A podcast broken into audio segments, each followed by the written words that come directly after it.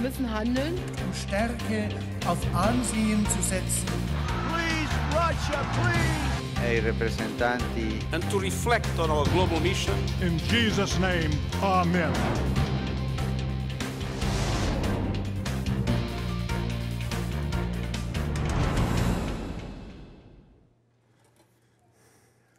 Guten Morgen auch von meiner Seite. Gott und die Weltpolitik. Das ist das große Thema im Buch Daniel.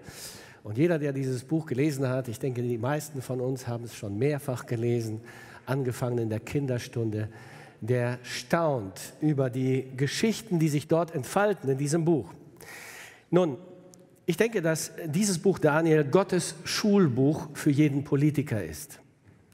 Und eigentlich sollte dieses Buch eine Pflichtlektüre für jeden Menschen sein, der eine politische Karriere anstrebt. Die Lektionen nämlich, die Gott Nebukadnezar, Belsazar, Darius in diesem Buch beibringt, diese Lektionen äh, sind zeitlos, sie sind universell und sie gelten heute noch genauso wie damals. Wir haben uns schon über zwei Kapitel unterhalten in diesem Buch und in Kapitel 2 erteilt Gott Nebukadnezar, diesem Weltherrscher der damaligen Zeit, durch einen Traum wichtige Lektionen. Ich rufe sie nochmal in Erinnerung. Einmal sagt Gott ihm, Gott kennt deine Träume und deine Gedanken und er kann sie offenlegen. Das war der Traum, den er gesehen hat, Nebukadnezar, ein Bildnis, äh, das sehr beeindruckend für ihn war. Und äh, Gott zeigt ihm die Abfolge der Weltreiche, äh, das Ziel der Geschichte. Das Reich Gottes wird kommen, die Imperien der Welt zerstören und dann wird Gottes Reich kommen und es wird nie mehr zerstört werden. Die zweite Lektion, die Gott ihm beibringt, ist, ein gottesfürchtiger Berater ist besser als viele Wahrsager. Er hatte sehr viele Wahrsager an seinem Hof, keiner konnte helfen. Er hatte einen gottesfürchtigen Berater und er konnte ihm die Wahrheit Gottes sagen. Die dritte Lektion, die Gott ihm beigebracht hat, war, Gott setzt Könige ein und Könige ab. Eine unbequeme Lektion für einen Politiker. Hat sich bis heute nicht geändert. Gott setzt Könige ein und ab. Die vierte Lektion, dein Reich ist von begrenzter Dauer. Du wirst nicht ewig herrschen und auch dein Reich wird nicht immer bestehen. Die fünfte Lektion, die weltpolitische Zeitgeschichte ist genau abgemessen. Gott hat sie bestimmt, Gott hat sie geplant, sie hat eine, einen linearen Verlauf, einen Beginn und ein Ziel und auf dieses Ziel steuert sie zu. Die sechste Lektion war, Gott wird alle Imperien dieser Welt zu Staub machen. Sie werden vergehen und keine Spur hinterlassen. Und siebtens, Gott wird dann sein ewiges Reich aufbauen, das niemals zerstört werden wird. Das Thema der heutigen Predigt, wir schauen uns Kapitel 3 an, lautet, wenn Politiker Gott spielen. Was passiert dann? Nun, die erste Lektion, die wir lernen können, ist, wenn Politiker Gott spielen, dann rebellieren sie gegen Gott und seine Geschichtsschreibung. Nebukadnezar war offensichtlich sehr betroffen von diesem Traum. Der hat ihn sehr bewegt. Und ähm, als er die Deutung verstanden hat, Daniel sie ihm erklärt hat, musste er offensichtlich lange nachdenken und er kam bald ins Grübeln. Die Emotionen, die Gefühle legen sich ja mit der Zeit und wir können die Gedanken dieses Weltherrschers nur erahnen. Es sieht so aus, dass die Geschichtsschreibung des Gottes Israel ihm nicht gefallen hat.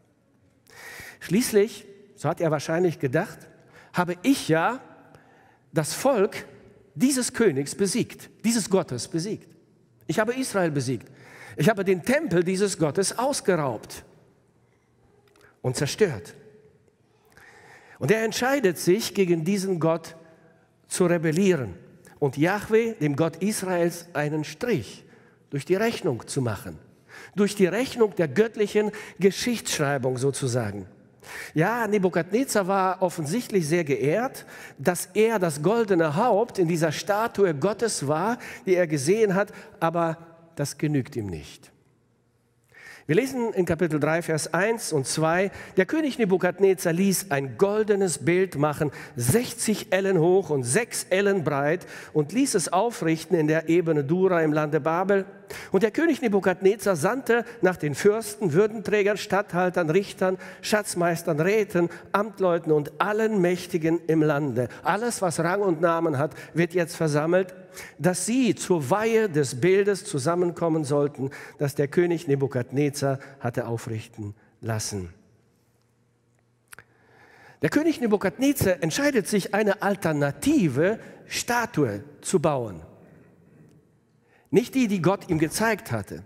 Es ist eine andere. Sie ist ganz aus Gold. Nicht nur hat sie ein goldenes Haupt, sie ist komplett aus Gold. Ein grandioses Bildnis richtet er auf, drei Meter etwa breit und 30 Meter hoch aus purem Gold. Die weltberühmte Christusstatue in Rio ist nur acht Meter höher, 38 Meter, 30 Meter hoch. Und damit macht Nebukadnezar eine sehr klare Aussage. Er sagt, ich bin mit deiner Geschichtsschreibung Gott Israels nicht einverstanden. Ich habe meine eigene Vorstellung über meine Geschichte über die Geschichte meines Reiches Babylon und über die Geschichte der ganzen Welt. Mein Reich wird nicht vergehen, mein Reich wird ewig bestehen. Das sehen wir im Vergleich der beiden Statuen auf dem Bild. Wie wir sehen, gibt es jetzt bei ihm keine Abwechslung mehr von Gold zu Silber, von Silber zu Bronze, von Bronze zu Eisen. Und damit sagt der König Babylon sehr klar, auf mein Reich wird kein anderes Reich folgen, Gott. Auch dein Reich, Yahweh, Gott Israels, wird nicht kommen. Mein Reich wird nicht zerstört werden. Es gibt hier keinen Stein mehr, der von einem Berg herabrollt und das Bildnis zerstört. Die zweite Lektion, die wir lernen, wenn Politiker Gott spielen, dann ändern sie Gottes Gebote und inszenieren Paraden zur eigenen Anbetung. Nebukadnezar inszeniert hier eine pompöse Einweihungszeremonie des Bildnisses und er will sein Reich jetzt öffentlichkeitswirksam feiern. Und jeder seiner Untertanen soll es begreifen und verstehen, wer hier das Sagen hat und wer hier in seinem Reich angebetet werden muss. Wir lesen weiter ab Vers 3, da kamen zusammen die Fürsten, die Würdenträger, die Statthalter, die Richter, die Schatzmeister, Räte, Amtleute und alle Mächtigen im Lande zur Weihe des Bildes, das der König Nebukadnezar hatte aufrichten lassen. Und sie stellten sich vor dem Bild auf, das Nebukadnezar hatte aufrichten lassen. Und der Herold rief laut.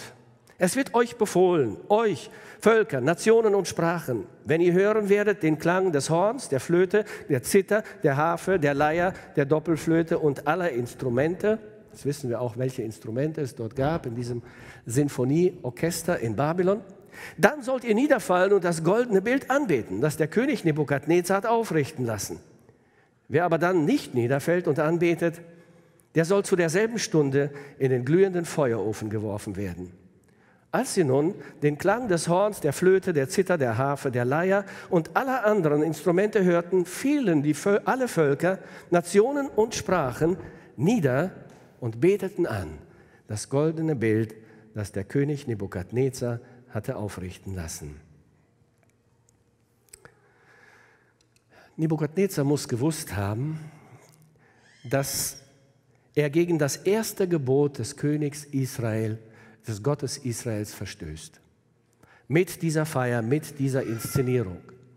Es hat sich rumgesprochen. Mittlerweile sind einige Jahrhunderte vergangen, seit Gott Moses durch Moses die zehn Gebote gegeben hat. Und Israel unterschied sich von allen Völkern drumherum. Es war eine Ausnahme. Es war auffällig. Es war bekannt. Sie dienen nur einem einzigen Gott. Alle anderen Völker haben viele Götter.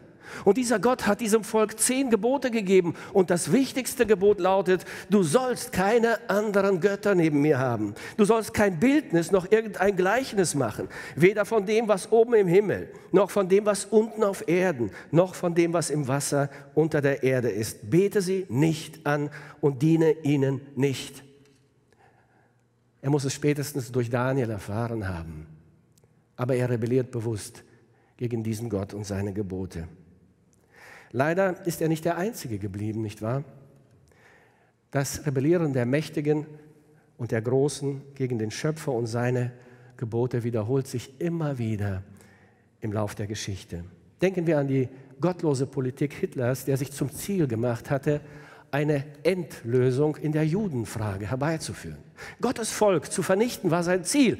Obwohl Gott gesagt hatte, das ist mein Volk und es wird bestehen bleiben und es wird am Ende herrschen über die ganze Welt. Denken wir an die kommunistischen Despoten Lenin, Stalin, Mao und ihre kleineren Brüder in der ehemaligen DDR. Sie hatten sich zum Ziel gesetzt, den Glauben an den wahren Gott auszurotten, komplett. So als gäbe es ihn gar nicht und die Gemeinde Jesu zu zerstören. Und was geschieht heute? Was passiert in unserem christlichen Land? Leider rebellieren auch unsere Politiker gegen Gott und seine Gebote zunehmend unverblümt und ungeniert.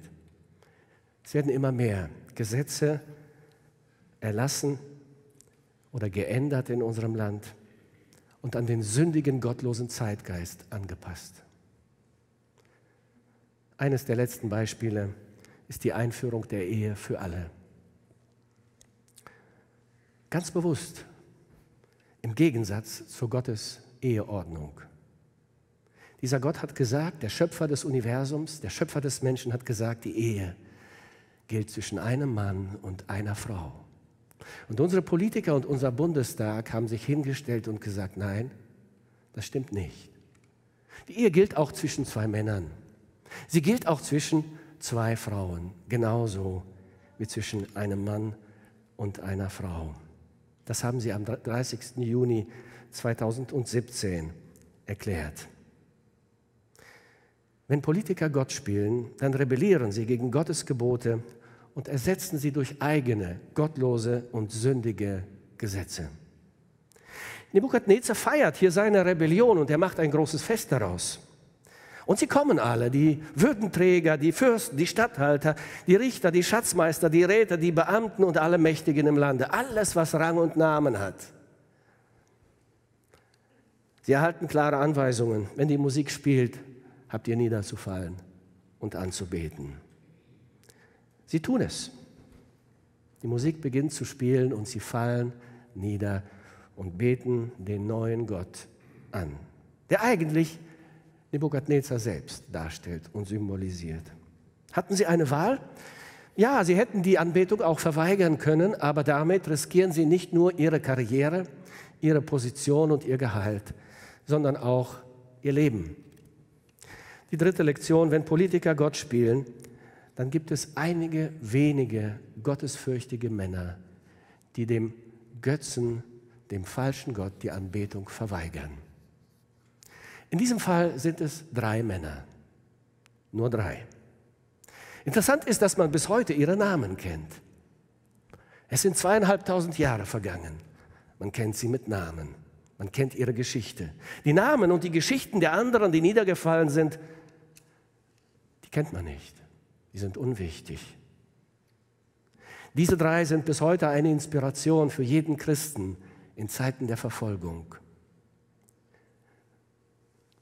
Sie beugen sich nicht vor dem falschen Gott und sie bleiben stehen und sie sind nicht zu übersehen in der riesengroßen Menge, denn alle fallen nieder, sie stehen aufrecht. Sie wissen, dass ihr Aufrechtstehen für sie das Todesurteil bedeutet. Aber sie tun es, weil sie ihrem Gott die Treue halten wollen, um jeden Preis. Das ist es, liebe Freunde, was einen wahren Christen, einen wahren gläubigen Menschen ausmacht. Er hat Überzeugungen, die ändern sich nicht, auch wenn sich die Umstände ändern. Er hat Werte, die drehen sich nicht nach der politischen Windrichtung. Ihr Glaube ist eben kein Schönwetterglaube. Sie, sie lieben Gott über alles. Und ihre Liebe zu Gott ist echt, sie ist stark, sie ist stärker als der Tod. Und ich denke, diese drei Männer verstehen sehr gut, dass der Glaube unter Beweis gestellt werden muss. Von Zeit zu Zeit prüft Gott oder lässt es zu, dass der Glaube geprüft wird. Es geht nicht immer alles gut im Leben der gläubigen Menschen. Es kommen Krankheiten, es kommt Arbeitslosigkeit, es kommen andere Nöte. Und es können auch Verfolgungen kommen. Sie hatten schon eine Welle der Verfolgung überlebt, beziehungsweise eine Herausforderung in Kapitel 1. Jetzt kommt die nächste. Sie verstehen, dass der Glaube wie Gold geprüft werden muss. Es gefällt Gott, wenn der Glaube echt ist, wenn er bewiesen wird, wenn er stehen bleibt, mitten in einer Gefahrensituation. Auch die Liebe muss bewiesen werden. Drei Männer bleiben stehen in dieser Parade des Götzendienstes. Die Frage an mich und dich, was sind meine, was sind deine Überzeugungen, für die du bereit wärst zu leiden, Nachteile in Kauf zu nehmen, vielleicht sogar zu sterben? Hast du solche Überzeugungen? Wenn ja, was sind diese? Werte, die nicht verhandelbar sind für dich. Auffallend ist, dass der vierte Mann fehlt. Äh, hier äh, bei diesen drei Freunden. Daniel, er ist nicht da. Er ist nicht dabei. Er ist nicht niedergefallen. Nein, nein, er hat nicht angebetet. Das ist nicht der Grund. Wir wissen nicht, wo er ist. Es ist zu vermuten, dass Nebukadnezar ihn verschont hat. Er war der Ministerpräsident des Landes. Er war wichtig und wertvoll für den König. Wahrscheinlich hat er ihn zu Hause gelassen, können wir vermuten, dass er den äh, Regierungsgeschäften in Babylon nachgeht. Ähm, Daniel außerdem wusste ganz genau, wie das Bildnis Gottes aussah im Traum von Nebukadnezar. Und er hätte den Unterschied sofort erblickt und er hätte das Ansinnen des Königs verurteilt. Wahrscheinlich wollte Nebukadnezar dem vorbeugen. Aber mit dem Widerstand der drei Freunde Daniels hat er wahrscheinlich nicht gerechnet oder er hat sie vergessen. Wir wissen es nicht genau. Die vierte Lektion, wenn Politiker Gott spielen, dann gibt es Spitzel, die die Gläubigen verraten. Die Spitzel sind sofort zur Stelle, als sie sehen, dass die drei stehen bleiben. Sie waren wahrscheinlich auf der Lauer. Vielleicht haben sie sich sogar hinter ihnen positioniert. Wir wissen es nicht genau, aber sie sind sofort zur Stelle. Und diese Menschen, die gibt es zu allen Zeiten, in allen Gesellschaften und Systemen. Sie warten scheinbar nur auf ihre Stunde und dann sind sie sofort zur Stelle. Das hilft ihnen, auf ihrer eigenen Karriereleiter weiterzukommen. Und in manchen, manchen politischen Systemen vermehren sich diese Menschen gewaltig und blühen richtig auf. Denken wir an die Stasi-Kultur in der ehemaligen DDR. Denken wir an die Spitze der Gestapo und der Geheimdienste Hitlers. Denken wir an den KGB und an seine vielen willigen Helfer. Wie immer diese Menschen heißen mögen, sie tun ihren Judas-Job immer zuverlässig. Auch Nebukadnezar hatte offensichtlich seine Stasi. Und so lesen wir ab Vers 8, da kamen einige chaldäische Männer und verklagten die Juden, fingen an und sprachen zum König Nebukadnezar, der König lebe ewig du König, hast ein Gebot ergehen lassen, dass alle Menschen niederfallen und das goldene Bild anbeten sollen. Vers 12. Nun sind da jüdische Männer, die du über die einzelnen Ämter im Lande Babel gesetzt hast, nämlich Schadrach, Meshach und Abednego. Diese Männer verachten dich, o König. Sie ehren deinen Gott nicht und beten das goldene Bild nicht an, das du hast aufrichten lassen. Die fünfte Lektion, wenn Politiker Gott spielen, dann wird ein Gerichtsprozess inszeniert und die Gottesfürchtigen werden als Verräter des Systems verurteilt. Dieser Prozess beginnt oft mit einem Versuch, die Gläubigen noch einmal zur Aufgabe ihres Glaubens zu bewegen, zur Untreue ihrem Gott gegenüber. Das war genauso in der ehemaligen Sowjetunion. Oft stellte der Richter dem angeklagten Christen, Pastor oder Prediger die Frage, bist du bereit, deinen Glauben abzusagen und zu versprechen, nicht mehr zu predigen? Und wenn dieser Mann sagte nein, dann wurde der Prozess fortgesetzt. Hier wird diesen drei Männern auch ein Angebot gemacht, erstaunlicherweise. Nebukadnezar will sie noch verschonen, er ist der großzügige Weltherrscher. Da befahl Nebukadnezar mit Grimm und Zorn, Schadrach, Meshach und Abednego vor ihn zu bringen. Und die Männer wurden vor den König gebracht. Da fing Nebukadnezar an und sprach, wie? Wollt ihr, Schadrach, Meshach und Abednego, meinem, meinen Gott nicht ehren? Und das goldene Bild nicht anbeten, das ich habe aufrichten lassen? Wohlan, seid bereit. Sobald ihr den Klang des Horns, der Flöte, der Zither, der Harfe, der Leier und der Doppelflöte und aller anderen Instrumente hören werdet, so fallt nieder und betet das Bild an, das ich habe machen lassen.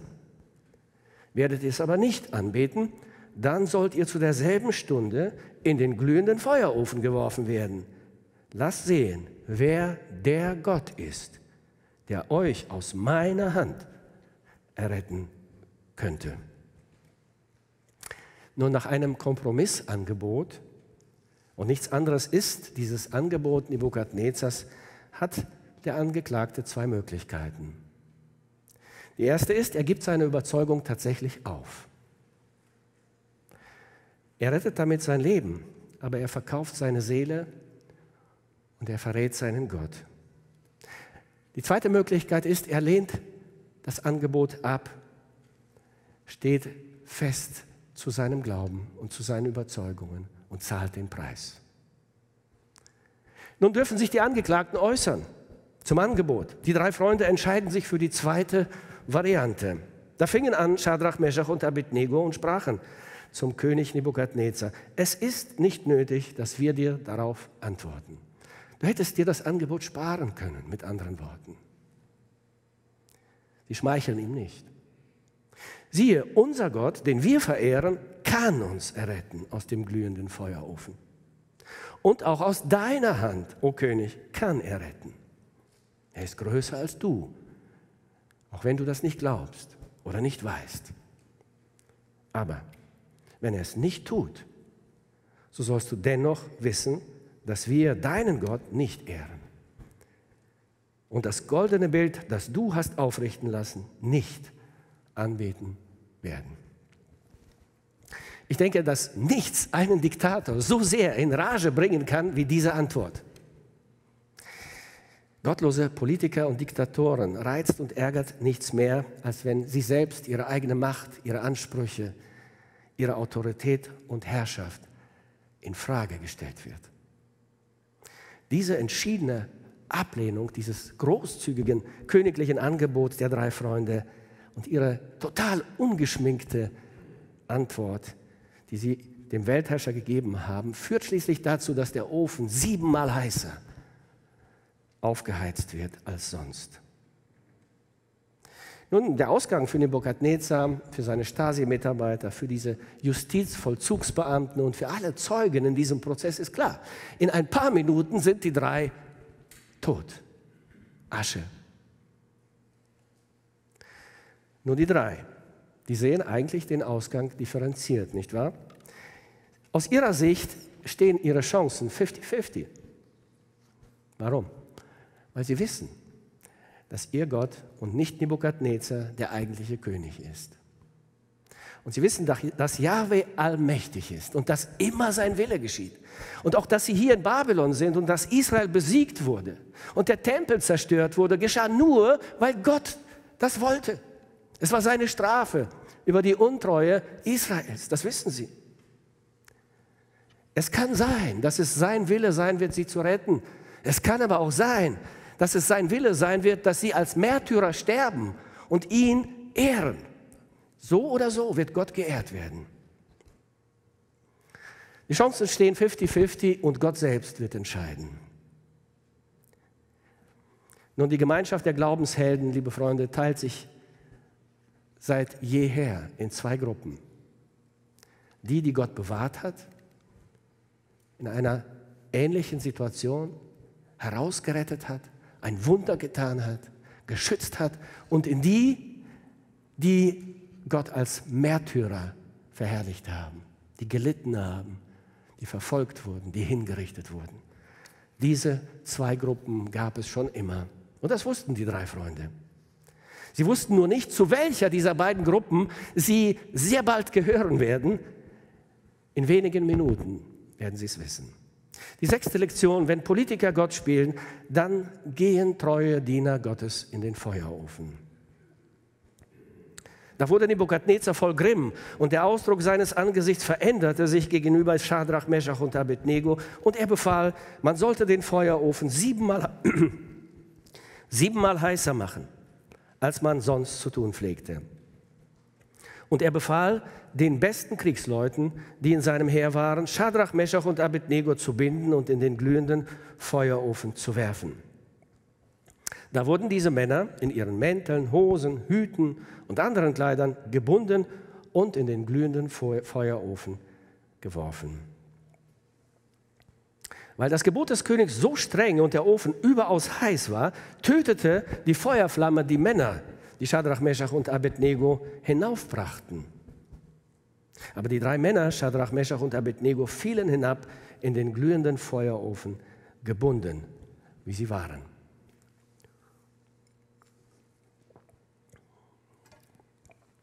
Das Urteil ist gesprochen und es ist vollstreckt.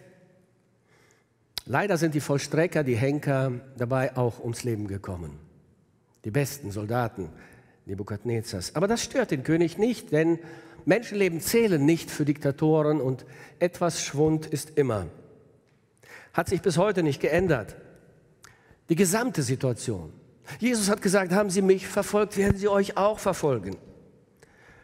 Und wir sollten eines uns gut merken. Wenn die Gottlosigkeit in einem Land zunimmt, dann nimmt automatisch auch die Verfolgung der Gläubigen zu.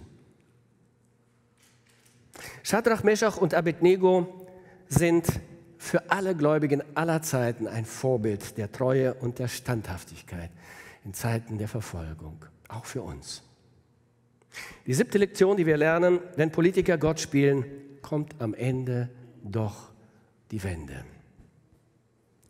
Da entsetzte sich der König Nebukadnezar, fuhr auf und sprach zu seinen Räten, haben wir nicht drei Männer gebunden in das Feuer werfen lassen? Sie antworteten und sprachen zum König, ja König. Er antwortete und sprach, ich sehe aber vier Männer frei im Feuer umhergehen und sie sind unversehrt. Und der vierte sieht aus, als wäre er ein Sohn der Götter. Und Nebukadnezar trat vor die Tür des glühenden Feuerofens, bestimmt nicht zu nah,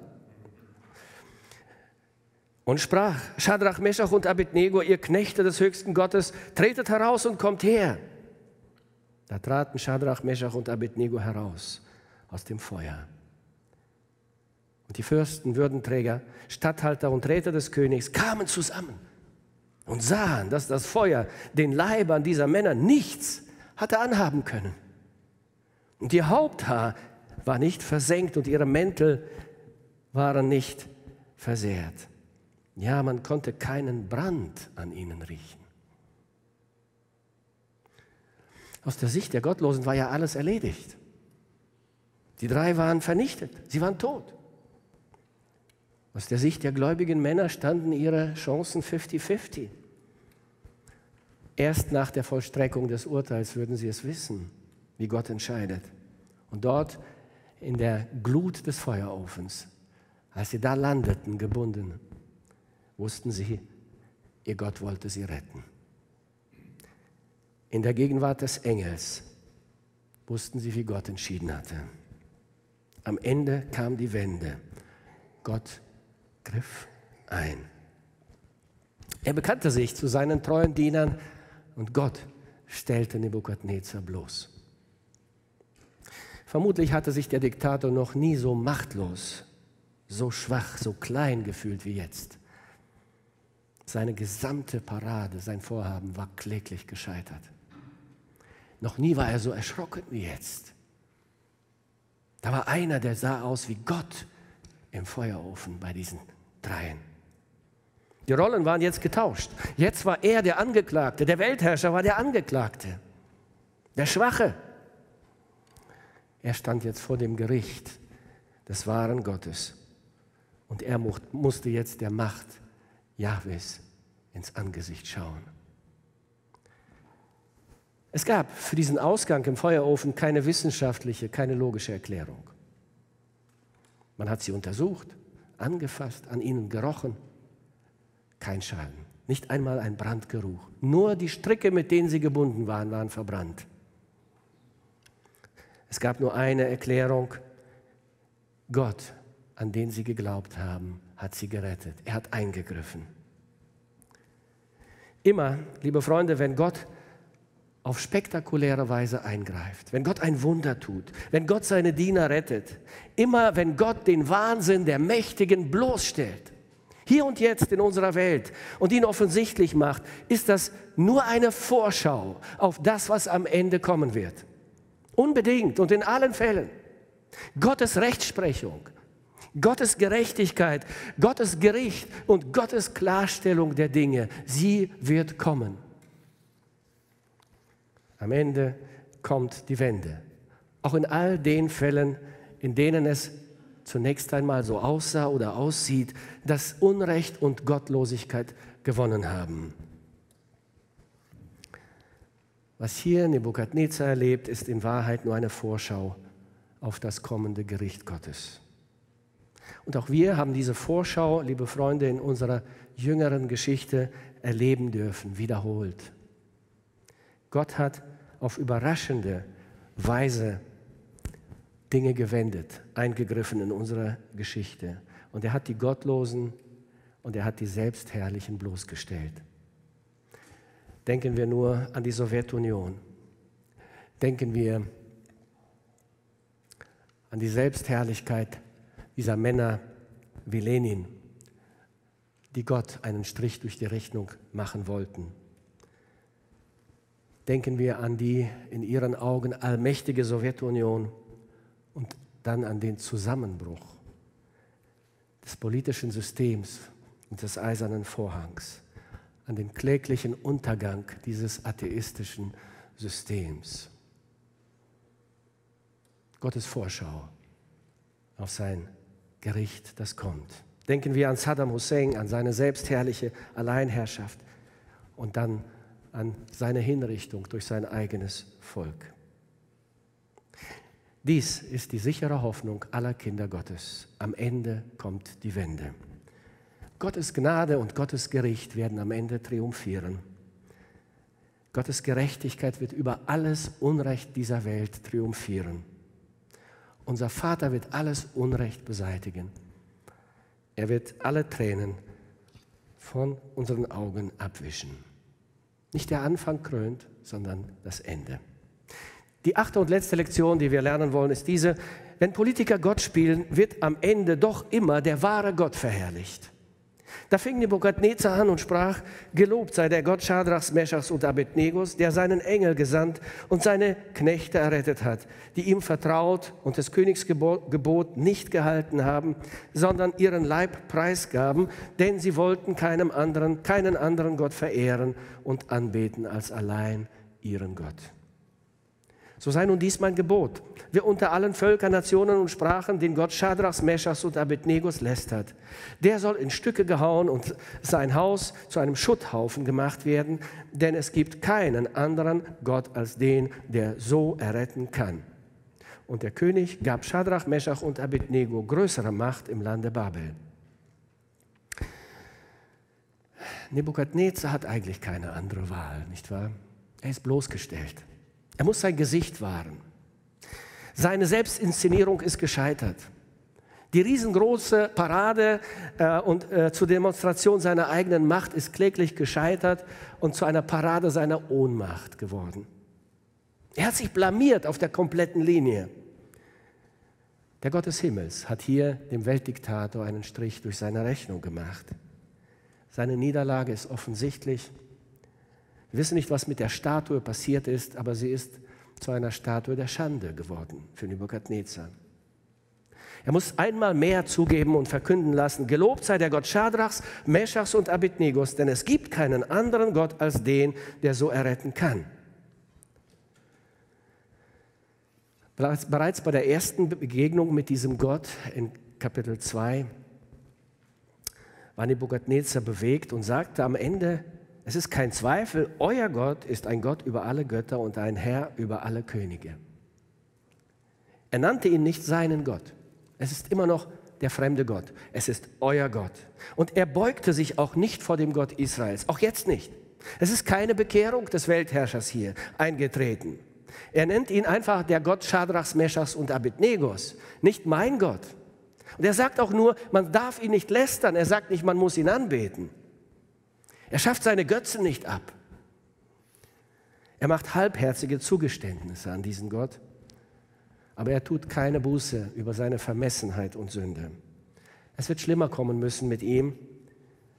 Er wird noch tiefer fallen und Gott wird noch dramatischer eingreifen in sein Leben. Das werden wir im nächsten Kapitel sehen. Gott wird den Wahnsinn Nebukadnezars vor der ganzen Welt offensichtlich machen. Aber nicht nur Politiker spielen Gott. Auch normale sterbliche Sünder, wie du und ich, wollen oft ihr eigener Gott sein. Bist du noch immer dein eigener Gott, dein eigener Herr?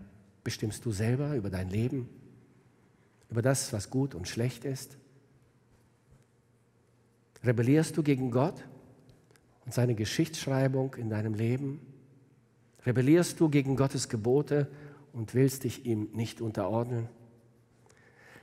Dann ruft dich heute der gnädige und barmherzige Gott zur Umkehr auf. Er will nicht dein Verderben. Genauso wie er das Verderben Nebukadnezars nicht wollte und ihn gewarnt hatte. Vielleicht hat er dir schon mehrmals in deinem Leben deine Ohnmacht und deine Abhängigkeit von ihm vor Augen geführt und demonstriert. Aber du hast es ignoriert, wolltest es nicht wahrhaben. Dann solltest du dich heute vor ihm beugen.